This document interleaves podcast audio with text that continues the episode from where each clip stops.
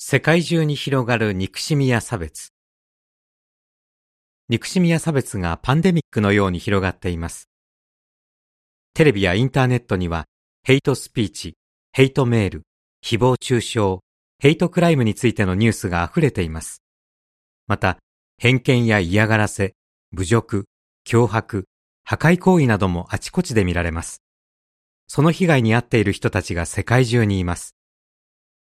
この雑誌はどうしたら憎しみの連鎖を断ち切ることができるかを取り上げています。これは理想論ではありません。憎しみから自由になった人たちが世界中にたくさんいます。記事の終わり。